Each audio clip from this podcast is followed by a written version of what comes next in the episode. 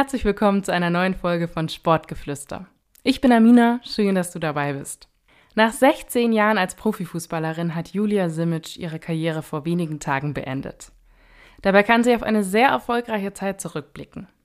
Sie wurde deutsche Meisterin, hat mehrmals den DFB-Pokal geholt, sie wurde U19-Europameisterin und war auch deutsche Nationalspielerin.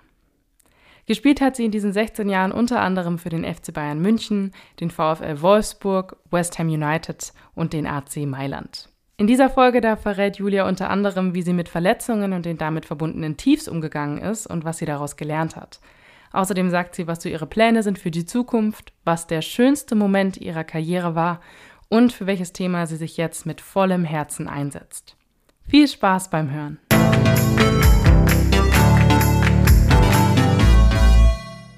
Hallo Julia, es freut mich sehr, dass du dir heute die Zeit genommen hast für diese Podcast-Aufnahme. Es ist ja eine ziemlich emotionale und aufregende Woche für dich. Du hattest jetzt dein letztes Spiel deiner Karriere, du hast sie beendet, deine Fußballkarriere. Wie geht's dir und wie war diese Woche für dich? Ah, hallo erstmal, genau, also ich bin ja sozusagen im Ruhestand, deswegen habe ich jetzt auch viel Zeit für Podcasts und ähnliche Sachen. Nein, es war natürlich irgendwie ein, ja, bisschen eine Achterbahnfahrt. Wir hatten ja jetzt noch ein Pokalfinale auch am letzten Sonntag, das haben wir leider verloren. Und nach dem Tag sozusagen habe ich dann auch veröffentlicht, dass ich jetzt sozusagen die Karriere beende. Jetzt für mich war es natürlich, ist die Entscheidung ja schon vorher gereift, aber klar, es war dahingehend emotional, dass ich halt extrem viele sehr, sehr, sehr nette Nachrichten auch bekommen habe. Und das macht einen natürlich dann auch glücklich, aber irgendwie auch ein bisschen wehmütig, dass man halt schon auch viel irgendwie, ja, hinterlässt waren das dann vor allem Nachrichten von Wegbegleiterinnen, also Fußballspielerinnen oder was war so die besonderste, berührendste Nachricht für dich? Ähm, viele, klar, viele ehemalige Mitspielerinnen oder auch Gegenspielerinnen. Ganz, ganz viele Physiotherapeuten und Ärzte auch. Also ich habe viele äh, Stunden auch mit Videos ja auch verbracht und Ärzten äh, gezwungenermaßen. Das waren auch immer schöne Nachrichten. Da habe ich auch vielen auch zurück Danke gesagt in dem Sinne, weil ich glaube, sonst hätte es vielleicht auch gar nicht so lange geklappt. Aber es waren einfach schöne Nachrichten dabei, wo man gemerkt hat, okay, man hat da echt Freundschaften irgendwie auch über die Jahre entwickelt und es werden auch Leute sein, mit denen man wahrscheinlich für die restliche Zeit seiner auch außerhalb des Fußballplatzes seiner Zeit irgendwie in Kontakt bleiben wird. Und das ist irgendwie eine total schöne Erkenntnis auch. Das glaube ich. Du hattest ja, du hast gerade schon gesagt, sehr viel mit Physios und Ärzten zu tun, weil du leider ziemlich häufig verletzt warst. Darüber sprechen wir danach nochmal. Ich würde gerne auch mal von dir so wissen, was ist das für ein Gefühl, wenn man in so einem Pokalfinale auch noch auf den Platz geht und weiß, das ist jetzt das letzte Mal, dass ich als Fußballprofi spielen werde?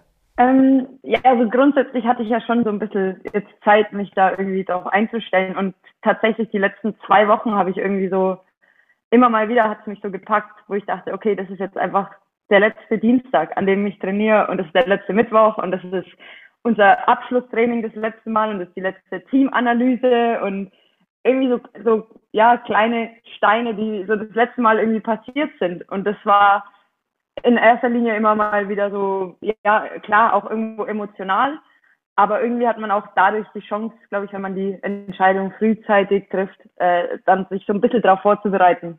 Und ich glaube eher so der, ja, mit dem Abpfiff dann und wir haben ja dann im Elfmeterschießen verloren. Mit dem letzten Elfmeter war irgendwie dann mal ganz kurz so eine Leere irgendwie auch da. Also dass man so dachte, okay, auch wenn das jetzt eine negative Emotion ist, das ist jetzt so die letzte Emotion, die ich als auch als Spielerin so erleben kann. Und irgendwie ist es ja auch trotzdem, selbst wenn man verliert, schmeißt es einen dann trotzdem wieder zusammen und man bereitet sich dann wieder auf irgendwie das nächste vor, ob das dann wieder eine Vorbereitung ist und ähm, die nächsten Spiele, die dann anstehen. Aber das war es dann halt einfach für mich. Und das Schöne war, dass die Mädels im Vorfeld irgendwie extrem schöne Sachen gemacht haben mit Videobotschaften und dass ich da einfach echt einen schönen Abschied dann auch hatte. Und das, glaube ich, macht es dann auch ein bisschen einfacher. Aber klar, da erwischt einen schon mal so ein paar Sekunden, wo man dann ganz kurz mit sich, glaube ich, und seinen Emotionen kämpfen muss.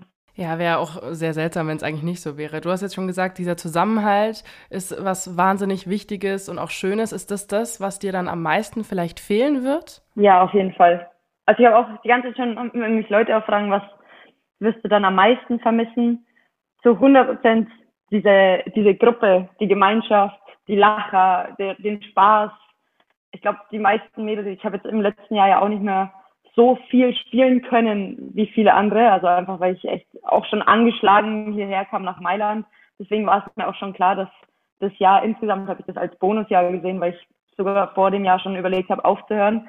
Deswegen habe ich vielleicht noch mehr genossen, nochmal so diese Gemeinschaftsraum und diese Kabine, sagt man ja immer irgendwie auch, wo man reinkommt und irgendwie einfach, wir fragen uns dann immer, wann werden wir eigentlich erwachsen? Ich glaube, ich muss jetzt dann erwachsen werden, weil sobald man die Fußballbühne so ein bisschen verlässt, geht halt irgendwie so ein bisschen der Ernst des Lebens dann auch los. Aber klar, einfach auch so dieses Rumalbern und auch zusammen Sieg feiern zum Beispiel. Ich weiß immer noch so von meinen anderen Freunden außerhalb vom Fußball, wenn die so mit unseren Mädels dann irgendwie mit feiern gegangen sind zum Beispiel, haben immer gesagt, das sind immer die besten Partys mit euch Fußballerinnen, weil wir einfach irgendwie, egal wo man oder wo ich gespielt habe, da waren einfach immer sehr, sehr coole Leute auch äh, um einen herum. Äh, und das werde ich auf jeden Fall am meisten vermissen, ja. Oh, das ist so cool, wie du das erzählst. Da denkt man halt eigentlich, du hast wirklich jetzt die letzten Jahre einfach nur das gemacht, worauf du Bock hast, hattest die beste Zeit deines Lebens, weil du jetzt so sagst, okay, jetzt geht langsam der Ernst des Lebens los.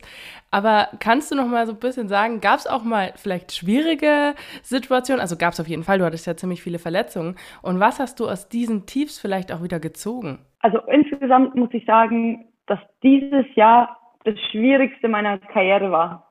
Also auch wenn es wenn ich es irgendwie als größten Bonus nochmal gesehen habe, dass ich nochmal spielen durfte und dass das Angebot auch nochmal kam von Mailand und dass ich nochmal hier sein durfte und in Italien nochmal leben durfte. Aber so insgesamt einfach so ein ja, Fußball zu spielen, wo man weiß, man schafft auch nicht mehr an sein Maximum von seiner Leistungsfähigkeit. Wirklich hatte, glaube ich, in diesen zehn Monaten vielleicht am Stück mal zwei, drei Wochen, wo ich einigermaßen schmerzfrei trainiert habe und einfach so dieses durchschleppen und seinen Körper irgendwie jedes Mal so zum Training schleppen, wirklich schleppen ähm, und sich durchzuquälen. Einfach nur, dass man am Wochenende irgendwie noch in den Kader schaffen kann und vielleicht ein paar Minuten spielen kann. Und teilweise, wenn ich dann auch begonnen habe, also von Anfang an gespielt habe, und ich wurde dann ausgewechselt in der 60., 70. Minute, war ich wirklich richtig froh. Also mein Körper hat mir richtig gedankt, dass er jetzt runterfahren konnte. Und deswegen wusste ich auch einfach, das ist total begrenzt. Ich weiß, das hat ein Ende und es wird im Juni sein und dann höre ich auf. Und bis dahin kann ich mich mental so hoch pushen, dass ich das auch schaffe. Aber viel länger hätte ich das auch nicht machen können, muss ich ehrlicherweise sagen. Und das ist klar, man lernt da auch viel, aber man weiß auch irgendwann so sehr, wie man den Sport liebt und so sehr, wie man das auch ja gerne macht und schätzt und die Gemeinschaft. Irgendwann muss man auch so ehrlich zu sich selbst sein und auch wissen, okay, was sind eigentlich auch meine Ansprüche an mich selbst, wenn du dann halt auch nicht mehr irgendwie so absoluten Stammkraft zählst und irgendwie, wie gesagt, auch nicht mehr so dein Leistungsmaximum erreichst, dann ist das auch so eine Sache, die ist auch schon schwierig, damit irgendwie umzugehen. Und nur Spaß haben und so ein bisschen, ja, ähm, mit der Gruppe irgendwie zu lachen, das ist dann auch nicht genug, um Fußball, glaube ich, auf dem Niveau und seinen Sport auf dem Niveau ausüben zu wollen. Von daher habe ich da schon für mich und über mich extrem viel gelernt. Ähm, auch in allen anderen Verletzungs- Situationen und Rehas, glaube ich, da kann man extrem viel über sich dann auch erfahren und rausfinden, auch wie widerstandsfähig man ist und wie viel man eigentlich auch imstande ist zu leisten und auszuhalten. Ähm, aber was für mich extrem wichtig war in dem Jahr, dass ich mich auch neben dem Fußball mit anderen Dingen beschäftige. Also je beschäftiger, beschäftigter ich war mit anderen Dingen, die ich jetzt natürlich auch schon vorbereiten konnte für den nächsten Schritt, das hat mir extrem viel Ausgleich und ja, so ein bisschen Balance gegeben, dass ich mich da irgendwie nicht zu sehr auf diesen Fußball jetzt versteife und da irgendwie auch zu sehr frustriert bin, so mit meiner körperlichen Situation. Ja, damit du danach halt auch nicht in so ein Loch fällst, wahrscheinlich. Was sind denn das für Dinge, mit denen du dich dann beschäftigt hast? Genau, also da gibt es eigentlich relativ viel. Ich habe manchmal das Gefühl gehabt, ich habe eigentlich gar keine Zeit mehr, Fußball zu spielen und zum Training zu gehen, weil ich echt, ich kam heim teilweise und dann ging es direkt los mit irgendwelchen Zoom-Calls und gerade noch irgendwie nebenbei noch schnell was gegessen. Nein, aber ich habe ja auch vor zweieinhalb Jahren meine Fußballschule, das heißt jetzt mittlerweile Academy, gegründet, wo es eben darum geht, äh, für Mädchen äh, Möglichkeiten zu schaffen, Fußball zu spielen.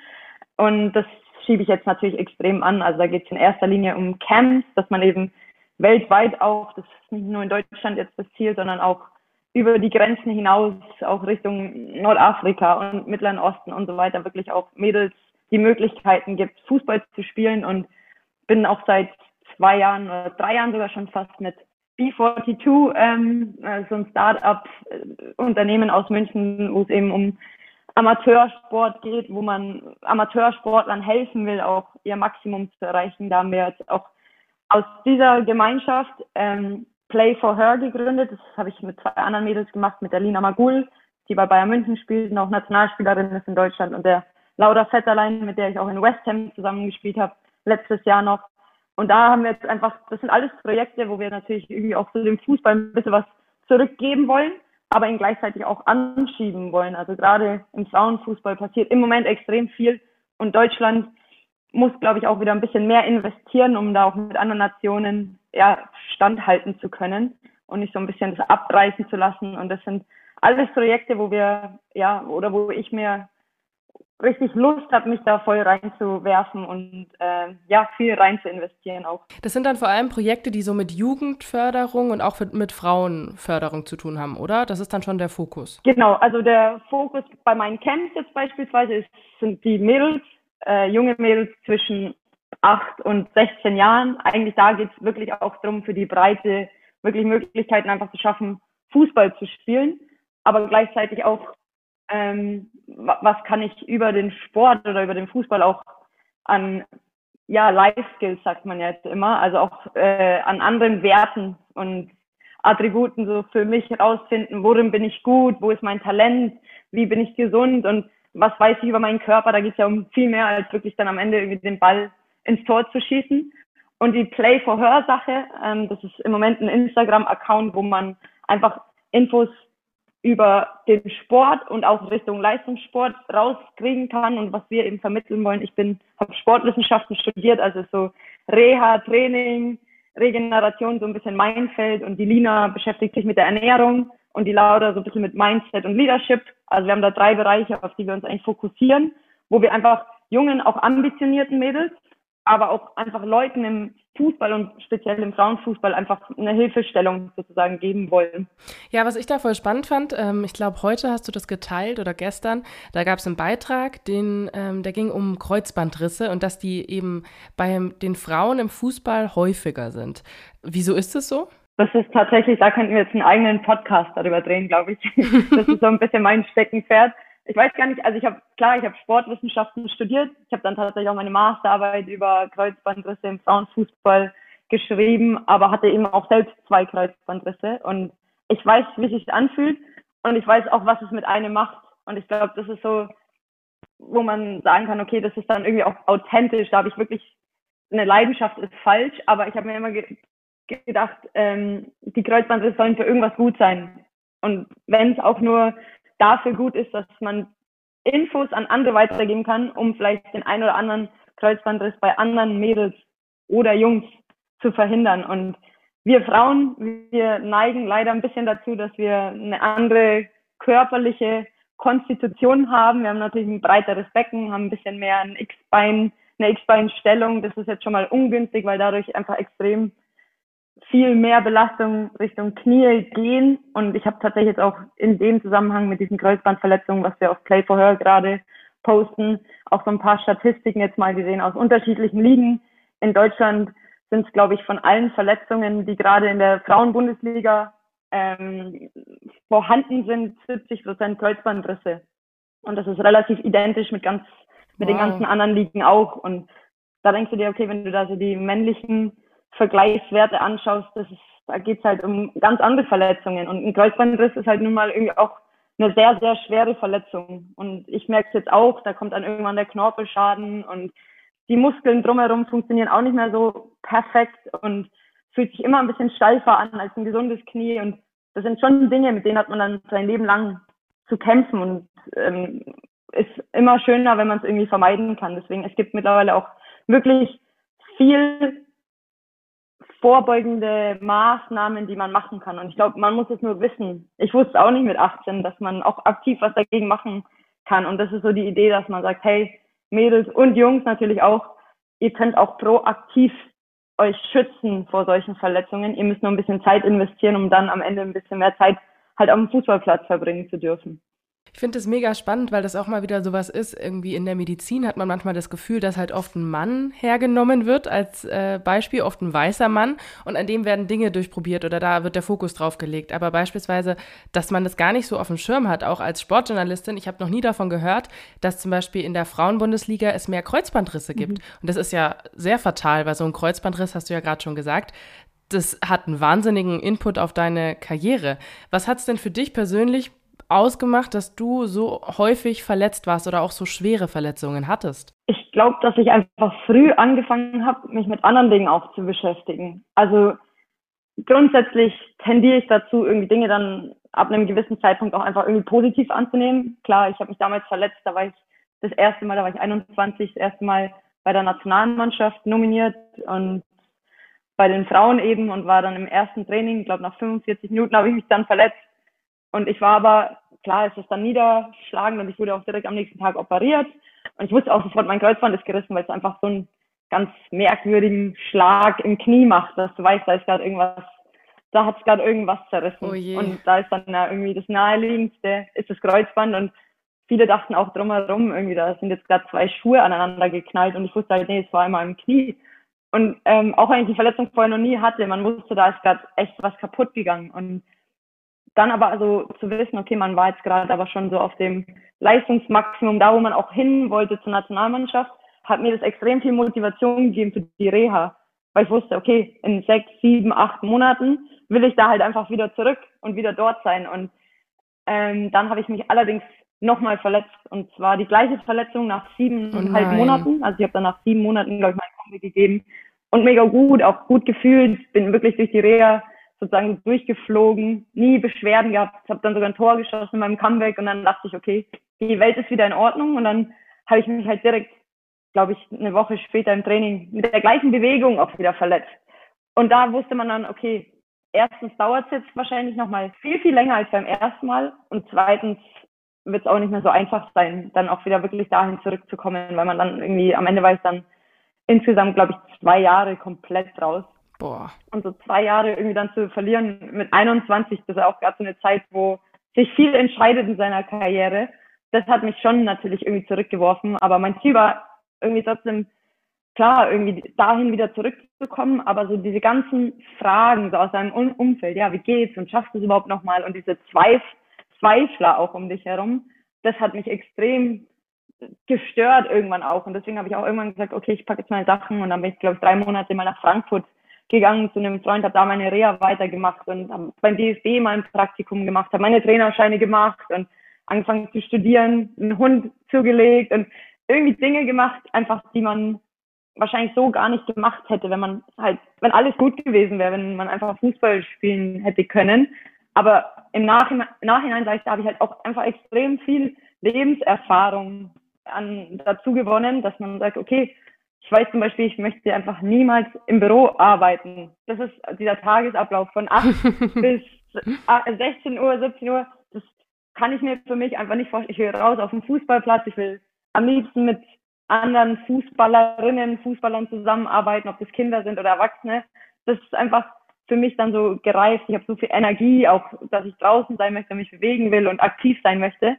Und ich glaube, ja, am Ende, klar, auch so mit seiner Frustration umzugehen, das das hilft schon, ähm, auch wenn man es in dem Moment gar nicht irgendwie so wahrhaben will, aber man, man lernt da schon extrem viel aus diesen Verletzungsphasen. Aber wie bist du denn dann mit dieser Frustration umgegangen? Also war das dann der Ortswechsel zu sagen, ich gehe nach Frankfurt oder weil ich stelle mir das tatsächlich, du hast es ja echt schön erklärt, durch diese erste Reha-Phase bist du durchgeflogen, dann schießt du sogar noch ein Tor beim Comeback, eine Woche später verletzt du dich, also da wäre ich absolut am Boden.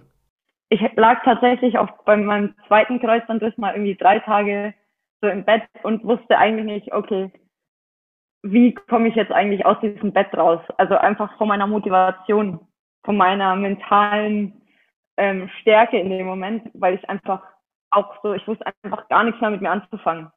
Und ich glaube, dann ist es schon, schon wichtig, dass man irgendwie, klar, irgendwie auch Leute um sich herum hat, die einem aufzeigen, dass es jetzt blöd und es ist auch echt nicht optimal alles, aber es ist auch irgendwie trotzdem alles noch völlig in Ordnung. Also es gibt auch viel, viel, viel schlimmere Dinge. Ich habe dann verschiedene Bücher gelesen, zum Beispiel von Lance Armstrong, das Buch, ähm, der er, glaube ich, dann auch Krebs hatte und sich da irgendwie rausgekämpft hat. Und das hilft schon, dass man das so für sich einordnen kann. Okay, du bist gerade in einer schwierigen Phase, aber es gibt auch noch viel, viel schlimmere Dinge in deinem Leben und oder in einem Leben. Und deswegen ist es, muss man das auch irgendwie, glaube ich, für sich dann auch einordnen können irgendwann. Und da ist es auch manchmal gar nicht so clever, sich dann auch nur so mit seinen besten Freunden oder engsten Familienmitgliedern zu unterhalten, weil die spüren ja irgendwie auch deinen Schmerz und teilen den auch. Und zum Beispiel mein Papa, das weiß ich immer, der hat fast noch mehr gelitten als ich. Ich weiß noch, dass er irgendwann hat er aufgehört zu rauchen und dann habe ich mich, das war eine andere Verletzung, da hat er, hatte ich mich am Syndesmoseband verletzt. Und dann ist er erst mal aus dem Stadion, also er war live dabei, erstmal aus dem Stadion raus und hat, glaube ich, fünf Zigaretten rauchen müssen, weil ihn das so, so mitgenommen hat. und das ist halt immer so, wenn man das dann auch noch sieht, das macht ja nicht besser, wenn du dann auch noch so Menschen um dich herum hast, wo du merkst, okay, die leiden halt auch total mit dir mit. Und deswegen fand ich das immer wichtig, dass man sich dann auch manchmal, dass man manchmal hingesetzt wird von Menschen, die vielleicht nicht so ganz nah an einem dran sind und einfach die sagen, hey, du kannst jetzt jammern oder du kannst jetzt einfach sagen, okay, ich gebe mir jetzt noch zwei Tage und dann wache ich auf und dann nehme ich alle Energie und bündel die Energie und gehe in eine Richtung und hau da alles rein, was ich gerade noch irgendwie übrig habe. Und dann musst du dir irgendwie, glaube ich, auch Ziele setzen. Das habe ich dann auch immer gemacht, dass man einfach sagt, okay, in zwei Wochen will ich das erreichen und in vier Wochen ist das das Ziel und das ist halt dann immer schwierig, wenn man nur sechs Monate oder acht Monate nach vorne schaut, weil das erscheint dir ja völlig, das ist ja eine never ending story, das ist ja völlig so weit weg, dass es überhaupt nicht greifbar ist. Deswegen ist es halt wichtig, dass man so diese kleinen Steps irgendwie für sich selbst dann auch als Erfolgserlebnisse mhm. nimmt und dadurch irgendwie Motivation findet, weiterzumachen und Gas zu geben und dran zu bleiben und dich eben nicht irgendwie aus der Bahn werfen zu lassen. Ich finde, es sind auf jeden Fall sehr gute Tipps und auch sehr spannend, weil es sind ja eigentlich so zwei Dinge, die du beschrieben hast. Also zum einen dieses sich ein bisschen rauszuziehen, manchmal auch aus dem engsten Umfeld, wo halt, ich kenne es genau, wenn dann die Mama immer so eigentlich sehr mitfühlend ist, aber man sich so denkt, das macht es jetzt nicht besser, das genau. macht es noch schlimmer. Und dann hast du ja jetzt auch gesagt, du hast dann schon deine Trainerlizenz gemacht. Also die B-Lizenz hast du, soweit ich weiß. Ähm, ist es vielleicht auch für dich jetzt so ein Ziel noch zu sagen, okay, du willst äh, Trainerin werden noch? Ja, auf jeden Fall. Also ich habe ja eh schon mit diesen Camps, bereite ich ja eh schon so vor. Ich habe tatsächlich jetzt auch dann im August schon ein Camp, wo sind wir in Gibraltar und wir haben Ende August auch ein Camp, wo wir in Manchester zum Beispiel sind und trotzdem ist mein nächster Schritt, ich will auch mit einer Mannschaft arbeiten. Also ich will auch wirklich mit einer Mannschaft dran sein und nicht irgendwie mal hier ein Camp machen, drei Tage und dann wieder weiterziehen und dann da wieder irgendwie einen komplett neuen äh, Umfeld irgendwie um sich herum haben. Ich würde dann auch schon gern so strukturell und ja, einfach systemisch mit einer Mannschaft auch zusammenarbeiten, mit allem drumherum, Trainingsplanung und wie man sich auf Spiele vorbereitet und nachbereitet und Analysen macht und so weiter. Das, das ist schon was, wo ich sehr, glaube ich, ja, leidenschaftlich jetzt auch dafür brenne, eigentlich den nächsten Schritt dann auch zu gehen. Und klar, ich, seit ich, glaube ich, 20 bin, habe ich irgendwie schon immer mal wieder auch Mannschaften trainiert, soweit irgendwie die eigene Zeit so zugelassen hat. Und das ist sicher was, was jetzt für mich so der nächste logische Schritt ist, dass man jetzt eben ein bisschen die Perspektive wechselt und auf den auf die Trainerseite wechselt, um dann eben auch ja weiterhin auch am Platz sein zu können. Das will ich, oder ist mir halt einfach wichtig, dass ich jetzt so nicht komplett den, den Fußballplatz verlasse, sondern dass ich weiterhin irgendwie auf dem Rasen stehen kann und sei es nur mit einer Trillerpfeife im Mund und die anderen rumscheuche. Ja, du hast ja schon gesagt, für dich ist so ein Bürojob auf jeden Fall keine Option. Du hast auch schon mal im Biosupermarkt gearbeitet, letztes Jahr während Corona, also die Erfahrung hast du auch. Deswegen äh, glaube ich, dass du da schon einen ganz guten Blick hast, was dir taugt. Hättest du denn auch Bock, ähm, dann irgendwie mal in so eine Richtung Männermannschaft trainieren, da weiter den Weg ebnen? Es gibt ja, glaube ich, zwei Trainerinnen, die in der Regionalliga ja äh, Trainer sind. Das ist aber, glaube ich, das Höchste, was je jetzt bisher eine Frau in Deutschland erreicht hat als Trainerin, oder? Richtig. Also in Deutschland, ja, waren es eben Inka Grings und Imke Wimmerhorst, die eben Regionalliga-Mannschaften Herren trainiert haben, auch nicht ewig lang. Also ich weiß, bei der Imke waren es, glaube ich, ein paar Monate jetzt und bei Inka Grings, glaube ich, ein bisschen länger sogar. Ich weiß, dass in Frankreich gab es die aktuelle Nationaltrainerin, die hat mal eine Zweitligamannschaft trainiert von den Männern, ähm, glaube ich auch eineinhalb Jahre, aber ich glaube, viel mehr Beispiele gibt's dann auch nicht. Ich muss ganz ehrlich sagen, das ist jetzt nicht so mein absoluter Traum, dass ich sage, okay, ich will es unbedingt und mit aller Gewalt irgendwie in den Profi-Männerbereich mhm. schaffen als Trainerin. Da bin ich irgendwie im Moment so gefühlsmäßig viel zu weit weg, weil ich irgendwie so Aufgaben wie junge Menschen zu entwickeln und gerade auch, was ich vorher meinte, dass man auch in andere Kulturen geht, wo Mädels vielleicht auch gar keinen Zugang, jetzt gar nicht mal unbedingt nur zum Fußball, aber generell zum Sport haben. Und solche Dinge zu erfahren, auch kennenzulernen und da vielleicht Möglichkeiten zu schaffen, Dinge anzuschieben, das ist gerade was, was in mir drin viel mehr brennt, als zu sagen, okay, ich will ein Taktikbuch nach dem anderen durchblättern und meine eigene ähm, Wahrnehmung von einer Gruppe schulen, damit ich es dann vielleicht auch doch in den Männerbereich schaffen kann. Das ist jetzt mhm. gar nicht so auf der Agenda bei mir. Wenn das irgendwann mal durch die nächsten Aufgaben, die ich jetzt so mache und ich dann vielleicht das dann in mir heranreißt, so die Motivation, das dann auch zu schaffen. Also zum Beispiel, ich kann mir jetzt nicht vorstellen, was dagegen spricht, meine junge Mannschaft zu trainieren auf einem sehr, sehr hohen Niveau. Also einfach mhm. Nachwuchskicker.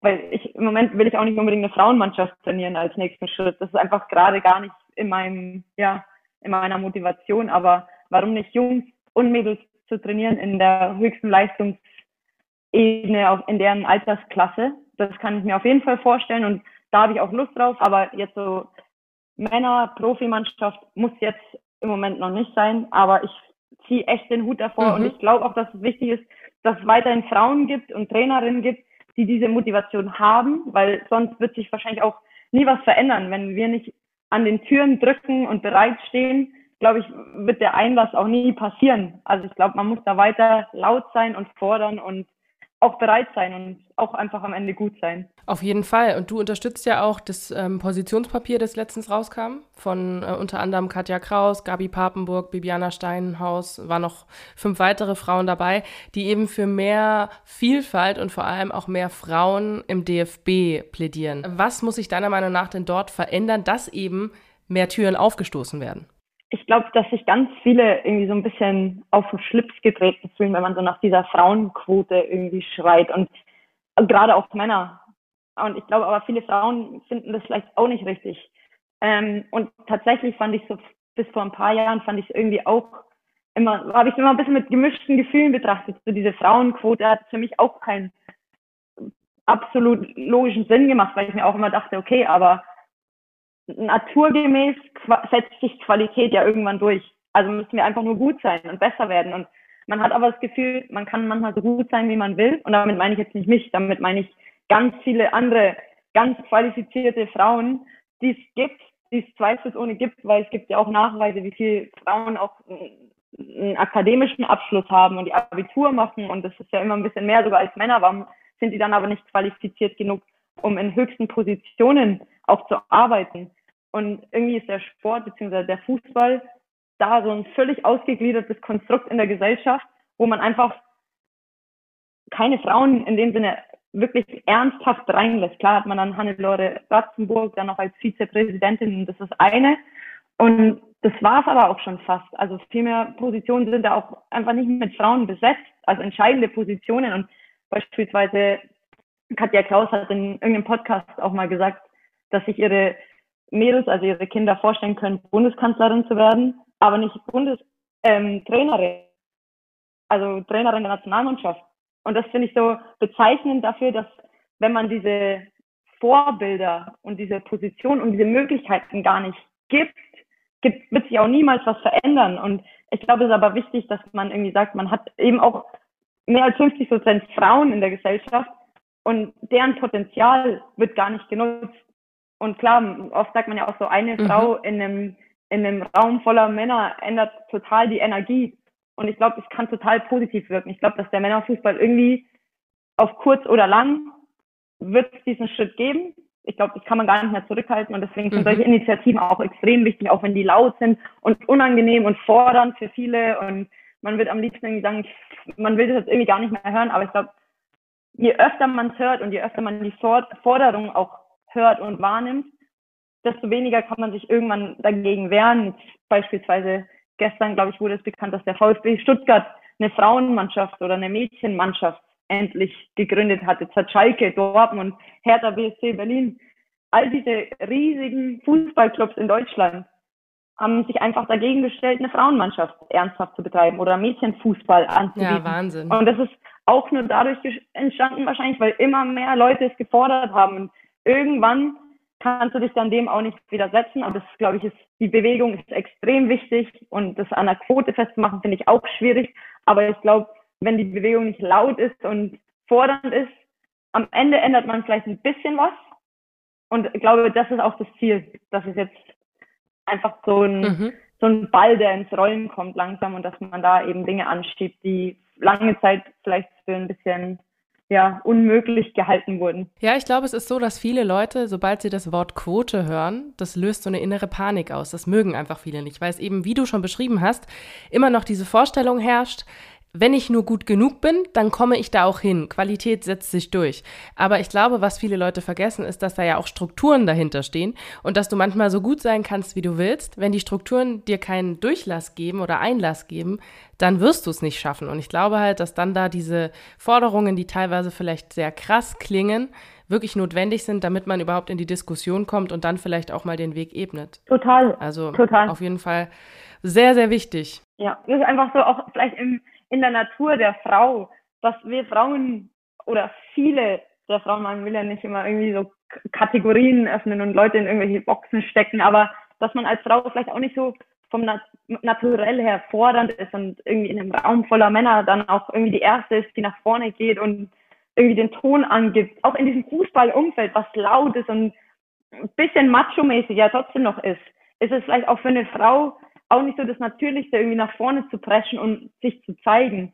Und deswegen ist es ja auch irgendwie wichtig, dass man vielleicht auf der anderen Seite auch Frauen hat, die, auch wenn man nicht die lauteste ist, das trotzdem erkennen, dass da Potenzial ist. Absolut. Auch wenn man eben nicht die ist, die die erste ist, die mit der Hand winkt irgendwie und was sagen möchte. Und ich glaube, das ist so ein bisschen, deswegen ist es auch wichtig, auf der anderen Seite Menschen zu haben, die in den gleichen Schuhen vielleicht mal gesteckt haben, wie du selbst und die das dann auch erkennen, einfach aus aus geschlechterspezifischen ähm, natürlichen Verhaltensweisen wahrscheinlich, genau. Und halt auch dieses, ähm, dass man nur das Gefühl hat, dass man wo stattfinden kann, wenn man sich selbst oder halt auch eine Frau vielleicht wo sieht. Also was du auch beschrieben hast mit dem, die Töchter von Katja Kraus können sich vorstellen, Bundeskanzlerin zu werden. Ja klar, weil sie sehen Angela Merkel.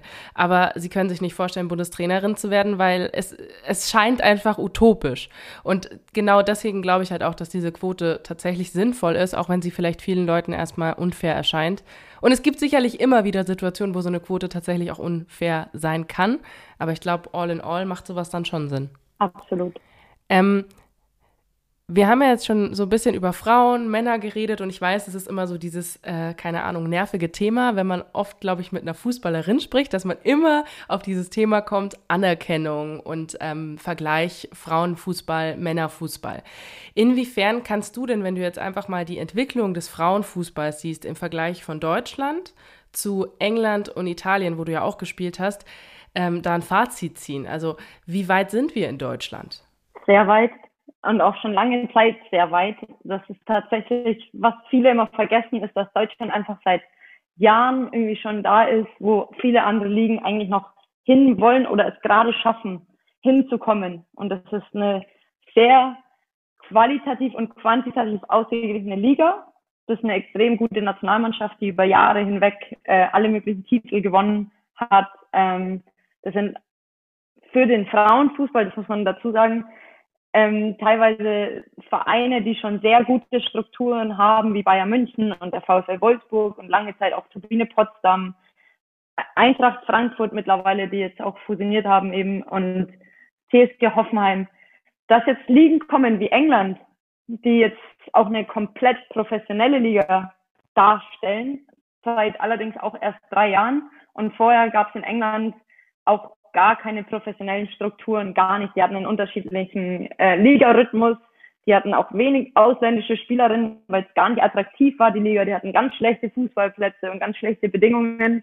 Und das ist tatsächlich jetzt so in den letzten drei Jahren entstanden. Was immer hilft, sind Heimturniere. Also wenn wir zurückdenken, 2011 hatte Deutschland eben die Heim-WM, die Frauenheim-WM. Mhm. Und da, da ist natürlich extrem viel Mediales Interesse auch da gewesen, auch von Sponsoren, die dann da eingestiegen sind. Und Frauenfußball war überall sichtbar, auch von heute auf morgen. Man kannte die Nationalspielerinnen und man hat die Gesichter ständig gesehen und Frauenfußball wurde fast ein bisschen normal. Und ich glaube, das hat immer was mit Sichtbarkeit, mhm. Sichtbarkeit zu tun. Wie du es auch gesagt hast, wenn man jemanden sieht in bestimmten Positionen und öfter sieht, dann ist es irgendwann total normal. Und das war auch, wenn du ständig an irgendwelchen Bushaltestellen Fußballspielerinnen siehst, dann ist es vielleicht auch irgendwann nicht mehr so weit hergeholt, wenn ein achtjähriges Mädel sagt, ich will Fußball spielen. Weil sie es halt ständig sieht und im Fernsehen mhm. auch sieht. Und ich glaube, in den letzten Jahren hat Deutschland so ein bisschen verpasst, vielleicht auch im Zuge dessen, dass man nicht mehr so ganz erfolgreich war mit der Nationalmannschaft, trotzdem so diese Attraktivität hochzuhalten. Also es ist immer ein Kampf, Spiele live zu übertragen, es ist immer ein Kampf, Sichtbarkeit zu schaffen, es ist immer auch ein Kampf, die Nationalspielerinnen ähm, kennen zu können, indem man sie einfach gut vermarktet. Und ich glaube, das mhm. hat jetzt England macht es sehr, sehr gut, dass sie auch ganz individuell die Spielerinnen vermarkten. Also da kennt jede junge Spielerin kennt Lucy Browns, for example, äh, als Beispiel oder Fred Kirby zum Beispiel. Und das sind einfach so Aushängeschilder, die so ein bisschen fehlen, würde ich gerade sagen, in Deutschland, wo man merkt, okay, da muss man wieder hinkommen, dass einfach junge Mädels die Nationalspielerin kennen und auch so werden wollen. Und ich glaube, so alles zusammen gibt es in England gerade ein Paket, wo man auch aus der Gesellschaft her, wo ich das Gefühl hatte, Fußball, wenn du sagst, du bist Fußballspielerin, hast du fast ein bisschen Bewunderung irgendwie entgegengebracht bekommen. Und gar keiner hat dich irgendwie belächelt. Und das ist so, glaube ich, schon so ein bisschen der, den Vorteil, den England gerade hat, ist, dass aus der Gesellschaft akzeptierter ist, dass junge Mädels Fußball spielen, dass es in Schulen gefördert wird, dass ganz viele Camps auch stattfinden. Und all das habe ich, habe ich das Gefühl, dass in Deutschland noch nicht so angekommen ist und dass man da irgendwie von, von der Basis an auch wieder ein bisschen mehr, mehr Push geben muss. Ich finde es voll spannend, wie du gerade gesagt hast, dass man in England ähm, mehr Bewunderung und Anerkennung auch den Frauen entgegenbringt, die Fußball spielen, weil ich habe irgendwie in Deutschland schon oft das Gefühl, wie du schon gesagt hast, sowas wird manchmal belächelt. Dann, also alleine schon solche Sprüche von wegen, ach, das würde ich mir nie angucken, nee, wieso sollte ich und so. Oder auch, was ich mir letztens gedacht habe, ähm, das DFB-Pokalfinale der Männer. Jeder wusste, wann es ist, jeder hat es geguckt. Und ich glaube, entweder es war ein Tag später oder eine Woche später war doch das DFB-Pokalfinale der Frauen. Ja. Und bei mir war es tatsächlich so, ich habe es auf dem Schirm gehabt, aber nicht so sehr wie das der Männer, weil an dem kam man halt einfach nicht vorbei. Inwiefern war das denn für dich auch so ein Thema, dass du dir manchmal mehr Anerkennung gewünscht hättest und vielleicht auch gewünscht hättest, ah, wäre eigentlich geiler, wenn ich ein Mann wäre, weil dann wäre ich halt der Julian Simic und wäre der gefeierte Superstar. Gab es diese Gedanken bei dir? Ja, na klar. Also auch was du gerade gesagt hast mit, man kriegt ja diese Informationen, ob man will oder nicht, ständig um die Ohren gehauen mit Männerfußball. Also da musst du auch nicht aktiv danach suchen. Das ist einfach überall. Du gehst eigentlich auf die Straße und ob das dann Zeitungen sind oder irgendwelche Plakate oder du machst dein Social Media auf oder du liest irgendwelche Nachrichten und immer Fußball. Männerfußball. Und klar, also wenn ich zum Beispiel mich über die Frauenbundesliga informieren möchte, da muss ich aktiv danach suchen. Und ich bin schon jemand, der eigentlich schon, würde ich sagen, in dem, in dem Teil sehr vernetzt ist, auch mit bestimmten Apps vielleicht, aber ich, ich kriege trotzdem nicht die Infos mhm. irgendwie, habe die trotzdem nicht um mich herum. Ich muss immer schauen und mir Informationen immer noch beschaffen und ich glaube, das ist so einer der größten Unterschiede, aber das meinte ich eben vorher mit Sichtbarkeit. Das ist, du siehst diesen Männerfußball mhm. überall.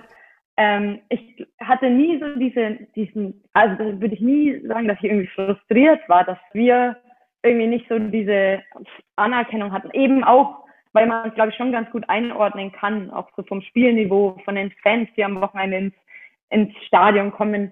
Das, das eine hat ja wirklich nichts mit dem anderen zu tun und deswegen versuchen ja auch immer viele Fußballerinnen sich so ein bisschen von diesem Vergleich loszunehmen. Lasst doch bitte einfach diesen Vergleich mal sein mit, in welcher Liga könntet ihr noch spielen bei den Männern und wo ist so der Cut, mhm. bis wohin könntet ihr mithalten. Ich weiß, also rein körperlich kann ich mit keinem Mann dieser Welt mithalten wahrscheinlich. Also egal, ob der sportlich ist oder nicht, der ist einfach stärker, größer, kräftiger und halt einfach anders irgendwie anatomisch aufgebaut als ich. Und deswegen macht es natürlich auch keinen Sinn, irgendwie eine Kontaktsportart auf einem gewissen Level für mich ähm, zu mixen. Also ob man dann Tennis könnte man vielleicht ein paar Bälle irgendwie miteinander mal spielen oder irgendwas, wo man nicht direkt irgendwie in den Zweikampf muss. Aber im Fußball macht das für mich einfach keinen Sinn. Und wenn man aber immer mit dieser Meinung an die Sache rangeht, ja, die können ja nicht mal in der Kreisliga bei uns spielen, dann schaue ich mir das auch nicht an. Das ist natürlich Quatsch. Ja. Weil es einfach gottgegebene physische Komponenten sind, die man nicht bis zu einem gewissen Grad ausreizen kann, aber nicht komplett verändern kann natürlich.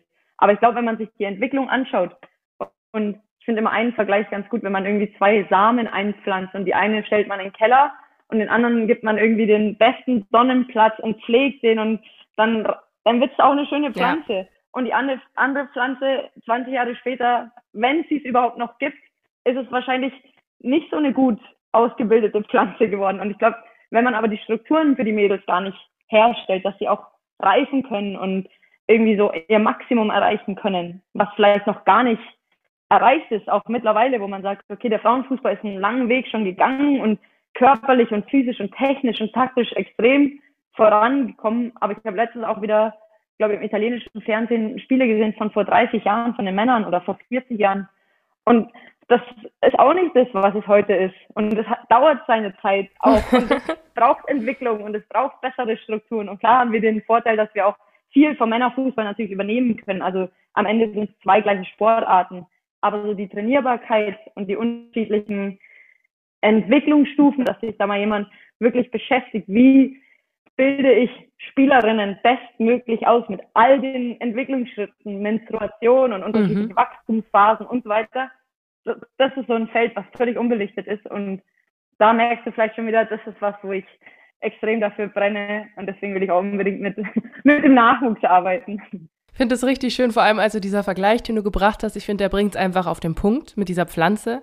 Also klar, wenn du die Sichtbarkeit nicht schaffst, wenn du die Liebe nicht reinsteckst und die Mühe, wie will es dann auf irgendwie auch nur wachsen eigentlich, ne? Also es ist halt wirklich so das Minimum, was passiert. Hat man manchmal das Gefühl, finde ich, in Deutschland, vor allem mit dem Blick zum Beispiel auf England, wo halt einfach diese Vermarktung so stark ist. Und ich glaube, da ist aber auch viel Potenzial und da wird auch viel passieren. Und es ist voll schön zu sehen, dass es eben Leute gibt, die da so brennen für und bei dir merkt man es halt wirklich total. Also das ist finde ich auch spannend, dass du zum Beispiel sagst, okay, ich will jetzt nicht diesen Kampf gehen als ähm, Julia Simic, die dann die erste Trainerin bei den Männern oder irgend sowas ist, sondern eher so dieses, nee, ich will dafür sorgen, dass junge Mädels den Zugang bekommen zu dieser Sportart und dass da alles Mögliche getan wird. Wenn wir jetzt nochmal so die Klammer schließen und so zurückgehen zum Anfang unseres Gesprächs, da haben wir ja über deine Karriere gesprochen, die du jetzt beendet hast. Was war denn für dich so zurückblickend der schönste, besonderste Moment deiner Karriere?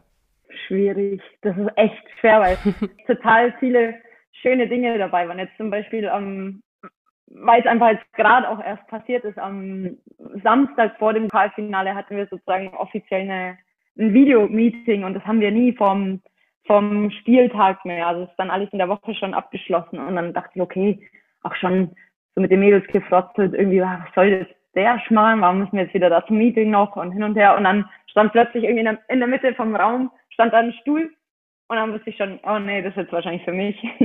Und dann haben sie mich halt irgendwie da in die Mitte gesetzt und mir echt irgendwie 20, 30 Minuten Videobotschaften von Menschen aus meiner ganzen Fußballzeit irgendwie gezeigt. Und da kamen dann ein paar Erinnerungen hoch, ob das dann eben die Physios waren und dann, klar, was ich vorhin gesagt habe, das Comeback wo ich dann nach dem ähm, nach sieben Monaten Reha irgendwie auch mein Tor geschossen habe und dachte, okay, in dem Moment fühlst du nichts außer Glück. Das wirklich, das mhm. kann man irgendwie auch gar nicht beschreiben, wenn mich Leute immer fragen, ja, und war dann der Pokalsieg das Schönste oder die Meisterschaft oder keine Ahnung, Champions League Finale oder was auch immer.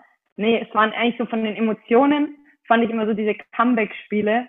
Das war, weil man da einfach so lange Zeit das hört sich jetzt ein bisschen dramatisch an, aber einfach so viel gelitten hat in diesen Monaten vorher. Und irgendwie, mhm. da ist man dann einfach auch nur dankbar, so das auch so Leuten zurückzuzahlen. So blöd wie es sich anhört, ja, aber so ein Füße, der einfach acht Monate dich irgendwie jeden Tag sieht und mit dir arbeiten muss und irgendwie auch so deine schlechten Zeiten erfährt. Das sehen ja viele Leute von außen gar nicht. Gerade nicht mit Social Media. Das ist wirklich auch nicht das mhm. reale Bild von einem selbst, ganz und gar nicht. Aber diese Momente gibt's halt auch. Und auch zum Beispiel, wenn mein Papa dann irgendwie wieder 800 Kilometer irgendwo hingefahren ist, ich weiß noch, ein Champions League Achtelfinale was, glaube ich, da haben wir mit Potsdam in Lyon gespielt. Da ist mein Papa nach Lyon dann auch gefahren und glaube, im Spiel wurde ihm dann noch die äh, Fensterscheibe von irgendwelchen Hooligans oder so eingeschlagen. Oh und dann, wir haben aber das Spiel gewonnen. Wir waren völlige Außenseiter. Und das waren dann, das hat ihm gar nichts ausgemacht. Und wir haben dann irgendwie die ganze Nacht, der hat dann noch bei uns die Nacht im Hotel verbracht und so weiter. Das, sind dann so Momente, das prägt einen dann auch irgendwie. Da hat man einfach, da fühlt man einfach nur so viel Glück und auch Zufriedenheit. Und klar, dann, wenn die Mädels dann einem sowas dann auch noch irgendwie so ermöglichen, dann merkt man irgendwie, okay, man hat vielleicht auch nicht alles falsch gemacht, man hat einfach auch tolle Leute irgendwie so gefunden, was vorhin meinte, auch wahrscheinlich für längere Zeit hinaus, auch über die aktive Fußballzeit hinaus. Und das ist irgendwie so das Schönste, was ich auch immer jungen Mädels dann oder jungen Spielern auch immer so verklickern möchte. Ihr müsst auch ein bisschen genießen. Ihr könnt nicht nur alles als Stress sehen und als Arbeit. Und ich zum Beispiel fand Fußball nie Arbeit. Klar gab es auch schwere Einheiten und Phasen, aber am Ende ist es so ein großes Privileg, irgendwie seinen Sport machen zu dürfen und damit auch sein Geld irgendwie verdienen zu können, dass man es auch ab und zu mal irgendwie, finde ich, genießen muss. Mhm. Boah, ich habe da jetzt gerade voll Gänsehaut bekommen, als du das so erzählt hast, vor allem das mit deinem Papa, dass es ihm dann total egal war, dass die Scheibe eingeschlagen ja. ist und so dieser Zusammenhalt. Und was ich so cool finde, also bei eigentlich fast allen Gesprächen oder bei vielen hier habe ich immer diese Frage gestellt nach dem emotionalsten, schönsten, besten Moment. Ähm, und eigentlich haben alle SportlerInnen gesagt, es waren nie die Titel oder selten, das war nicht das Ding, sondern genau das, was du beschrieben hast. Diese Momente, die man vielleicht gar nicht so auf dem Schirm hat, aber die für einen persönlich einfach sowas von emotional und wichtig waren. Und das finde ich auch so schön, weil es diesen Sport so ausmacht, finde ich. Es geht nicht immer nur um Gewinnen, total. sondern eigentlich um diese großen Emotionen. Ja, total.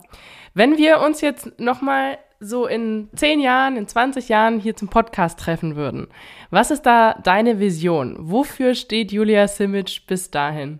Gute Frage. Ich bin ja jemand, ich, ich schaffe ja kaum manchmal die nächste Woche zu planen. Deswegen finde ich zehn Jahre oder 20 sogar finde ich natürlich schon äh, extrem weit ausgeholt. Ähm, grundsätzlich, worauf ich und wo ich irgendwie das Gefühl habe, äh, jetzt auch in den letzten Monaten, was ich jetzt so versucht habe, so ein bisschen aufzubauen schon oder anzuschieben, eben mit meiner Akademie und mit den ganzen anderen Projekten, habe ich das Gefühl, es entsteht was total Cooles. Jetzt nicht nur für mich persönlich, sondern eben im Frauenfußball und dass auch Länder wie zum Beispiel Saudi-Arabien jetzt irgendwie eine Fußballliga gegründet hat. Das finde ich zum Beispiel für mich völlig äh, weit weggeholt von jeglicher Vorstellungskraft. Aber ich habe so das Gefühl, diese, diese Bewegung im Frauenfußball über unsere mitteleuropäischen Grenzen hinaus hat total stattgefunden oder findet gerade total statt. Und ich kann nicht sagen, wo ich zum Beispiel in 10 oder 20 Jahren leben werde. Ich weiß nicht, ob es eventuell immer noch Fürth sein wird dann oder Nürnberg, aber ähm, ich will auf jeden Fall irgendwie viel unterwegs sein und ganz viel mitbekommen und hoffentlich mit ganz viel mehr Lebenserfahrung dann hier sitzen und mit dir den Podcast machen und hoffentlich ein paar Projekte erfolgreich angeschoben zu haben, um Mädels einfach noch mehr Möglichkeiten äh, im, im Sport und vielleicht sogar auch im, im Fußball zu ermöglichen und ja, einfach das auch mit Play for Her, dass wir da vielleicht einen Kanal mittlerweile haben, der wirklich auch anerkannt ist. Das sind so Dinge, wenn das alles in eine gute Richtung läuft, dann wünschte ich, dass diese Projekte in 10 oder 20 Jahren immer noch gibt und äh, hoffentlich dann noch in einem größeren Ausmaß als als es heute der Fall ist. Das hört sich doch gut an. Ich glaube, dann äh, treffen wir uns dann einfach so in 10, 20 Jahren irgendwo in Fürth oder Nürnberg, setzen uns ins Café und äh, plaudern nochmal darüber. Es war auf jeden Fall ein sehr interessantes, schönes, spannendes Gespräch mit dir, liebe Julia. Also vielen Dank, dass du dir da jetzt in dieser emotionalen Woche auch die Zeit genommen hast. Sehr gerne. Du hast ja jetzt, glaube ich, auch noch gut zu tun, weil du nämlich wieder umziehst, zurück ins Frankenland. Ne? Richtig, ne? ich sitze ja auch gerade zwischen äh, Umzugkartons schon in meiner Mailänder Wohnung und nächste Woche geht es dann wieder zurück nach Franken, genau zurück nach Fürth und Nürnberg und bisschen näher wieder oder nach 16 Jahren auch wieder zurück zur Familie, was ja auch ganz schön ist. Ja, da schließt sich dann wieder ein Kreis. Also, falls ihr, liebe Zuhörende, ähm, die Julia weiter verfolgen wollt, dann könnt ihr das natürlich auf Instagram, Facebook, also ich glaube, dich gibt es eigentlich überall. Ja. Hast du auch Twitter? Weiß ich jetzt gar nicht. Doch, alles. Okay. Ähm, also Simic Julia bei Instagram und dann natürlich ihre vielen Projekte. Also ich glaube, wenn ihr auf ihre Seiten geht, dann findet ihr sowieso auch die Verlinkungen, aber zum Beispiel das Projekt Play for Her, über das wir da auch gesprochen haben. Da gibt es auch eine Internetpräsenz. Ihr könnt es auf Instagram finden. Also eigentlich könnt ihr nicht dran vorbeikommen, wenn ihr einfach Julias Namen googelt. genau, einfach mal vorbeischauen. Dann wünsche ich dir jetzt einen wunderbaren Umzug und noch einen schönen Tag. Und ja, vielen Dank, dass ihr zugehört habt. Dank, hat Spaß gemacht. Ciao. Tschüss.